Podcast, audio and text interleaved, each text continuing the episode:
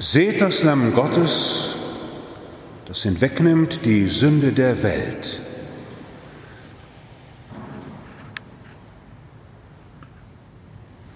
Was denken Sie da alles so, wenn Sie das hören?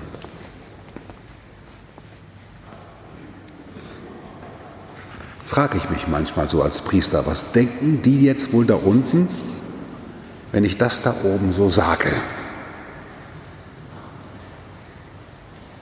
Das ist ja da ein Zitat aus der Bibel. Seht das Lamm Gottes, das hinwegnimmt die Sünde der Welt. Das heute im Evangelium war nun, seht das Lamm Gottes, aber fünf Verse vorher, da spricht Johannes im Johannesevangelium davon, seht das Lamm Gottes, das hinwegnimmt die Sünde der Welt, als Jesus da vorbeigeht ein erstes Mal. Seht das Lamm Gottes, das hinwegnimmt die Sünde der Welt. Wie sehen Sie dann, wenn Sie dahin gucken? Natürlich, da kann man seine Augen aufmachen, die Brille putzen, dann kann man mal so sehen. Sieht man halt eine weiße Scheibe, die ist zerbrochen worden. Mit Kindern mache ich das bei der Erstkommunionvorbereitung so. Da sieht man ja da vorne, ne, der Priester steht da. So, dann hat er was in der Hand. Was sehen wir? Ich reite ein bisschen darauf rum, liebe Schwestern und Brüder, weil in diesen Versen 35 bis 42 im ersten Kapitel im Johannesevangelium siebenmal vom Sehen die Rede ist. Johannes richtet seinen Blick auf Jesus, heißt es. Johannes richtet seinen Blick auf Jesus. Er sieht ihn an. Und was erblickt Johannes der Täufer? Da haben wir so eine furchterregend große Gestalt von Johannes dem Täufer bei uns sogar in der Kirche stehen. Was hat er gesehen? Was hat er erblickt? So einen 32-jährigen jüdischen Mann eben. Aber der hat da noch mehr erblickt. Dann seht das Lamm Gottes, dann Jesus wandte sich um und Jesus sah die Jünger, die ihm folgten. Schon wieder das Sehen. Was hat Jesus gesehen? Und sieht er so, wie ich sehe? Was sieht er? Meister, wo wohnst du? Und dann sagt er, kommt und seht, schon wieder sehen. Seht das Lamm Gottes, kommt und seht. Man sagt ja, die Augen seien das Fenster zur Seele. So jemanden in die Augen schauen heißt ja ihm ins Herz schauen. Sehen. Seht das Lamm Gottes, kommt und seht. Sie kamen mit ihm und sahen, wo er wohnte, schon wieder sehen. Und sahen, wo er wohnte. Und dann führt der Simon führt der, Johann, führt der Andreas seinen Bruder Simon zu Jesus. Jesus blickte ihn an, schon wieder ein Blick. Vorher, am Anfang hat Johannes geblickt, jetzt blickt Jesus. Johannes komponiert sehr, sehr intensiv sein Evangelium. Zuerst blickt Johannes und jetzt blickt Jesus. Jesus blickte ihn an. Siebenmal wird er gesehen. Seht das Lamm Gottes. Was sehen Sie? wenn Sie dahin gucken. Was sehe ich? Ich meine, ich bin ja auch mit, glaube ich, mit 16 so ziemlich angefangen, erleuchtet in die heilige Messe zu gehen. Vorher bin ich da auch so reingerannt, wie man eben als katholischer Münsterländer Junge so in die Messe geht. Ne? Das nimmt man so auf sich und kann das runterbeten. Ich habe Gott sei Dank einen Priester gehabt, der hat mir mit 16 erläutert, was wir da tun. Und seitdem bin ich da mit Sinn und Verstand in die Messe gegangen. Wenn ich da so gesessen habe in der 20. Bank bei uns in der Ottgerkirche, habe ich schon bei der Gabenbereitung geschwitzt. So intensiv habe ich mitgefeiert, gestanden, geantwortet, gehört. Ja? Und nicht wie so eine Veranstaltung, mal gucken, was jetzt da vorne wieder so los ist, mal sehen, was hier so. Nein, nein, ich habe tätige Teilnahme praktiziert wie das Konzil das will. Also, was habe ich gesehen oder was sehe ich auch heute noch, wenn da gezeigt wird? Seht das Lamm Gottes. Das eine ist, die eine Spur, die ich schon seit Jahrzehnten lebe, ist, dass ich mir erst einmal sage, hier ist gerade der Strand vom Jordan. So sind wir in der Liturgie. Wir verpflanzen uns sozusagen, bei Raumschiff Enterprise heißt das, wir beamen uns irgendwo hin. Ja? Also in diesem Moment beamen wir uns an den Jordanstrand und ich gehe mit meinem ganzen Herzen gehe ich in diesem Moment der heiligen Messe an den Jordan und stelle mir Johannes den Täufer vor, das können Sie mal so hinschielen, da steht er ja, ne? stelle mir Johannes den Täufer vor und der zeigt mir jetzt, seht das Lamm Gottes, das hinwegnimmt die Sünde der Welt. Also hier spielt sich das Evangelium ab, das ist das Erste, was ich denke. Hier bin ich richtig. Hier spielt sich gerade das Johannesevangelium ab. Das ist das Erste, was ich denke. Warum gehe ich in die heilige Messe? Weil ich in der Bibel sein will. 90 Prozent der Sätze, die wir hier sprechen, sind alle aus der Bibel. Wir machen hier was ganz Evangelisches. Viele Sätze des Evangeliums, die wir hier einfach sagen und leben. Ich will in der Bibel sein. Und zwar nicht in einem Wörtersalat, sondern im Heiligen Geist der Bibel.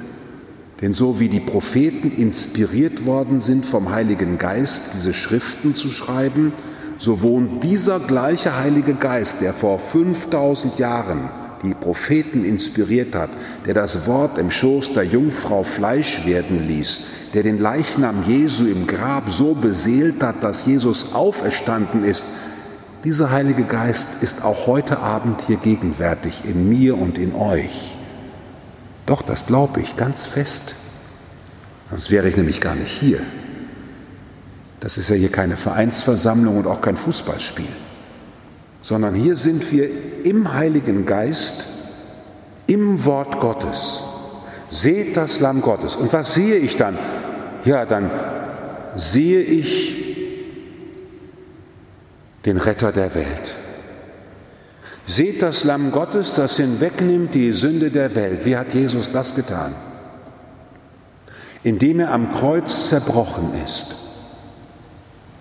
Wir haben auf dem Altar Brot kaputt gemacht.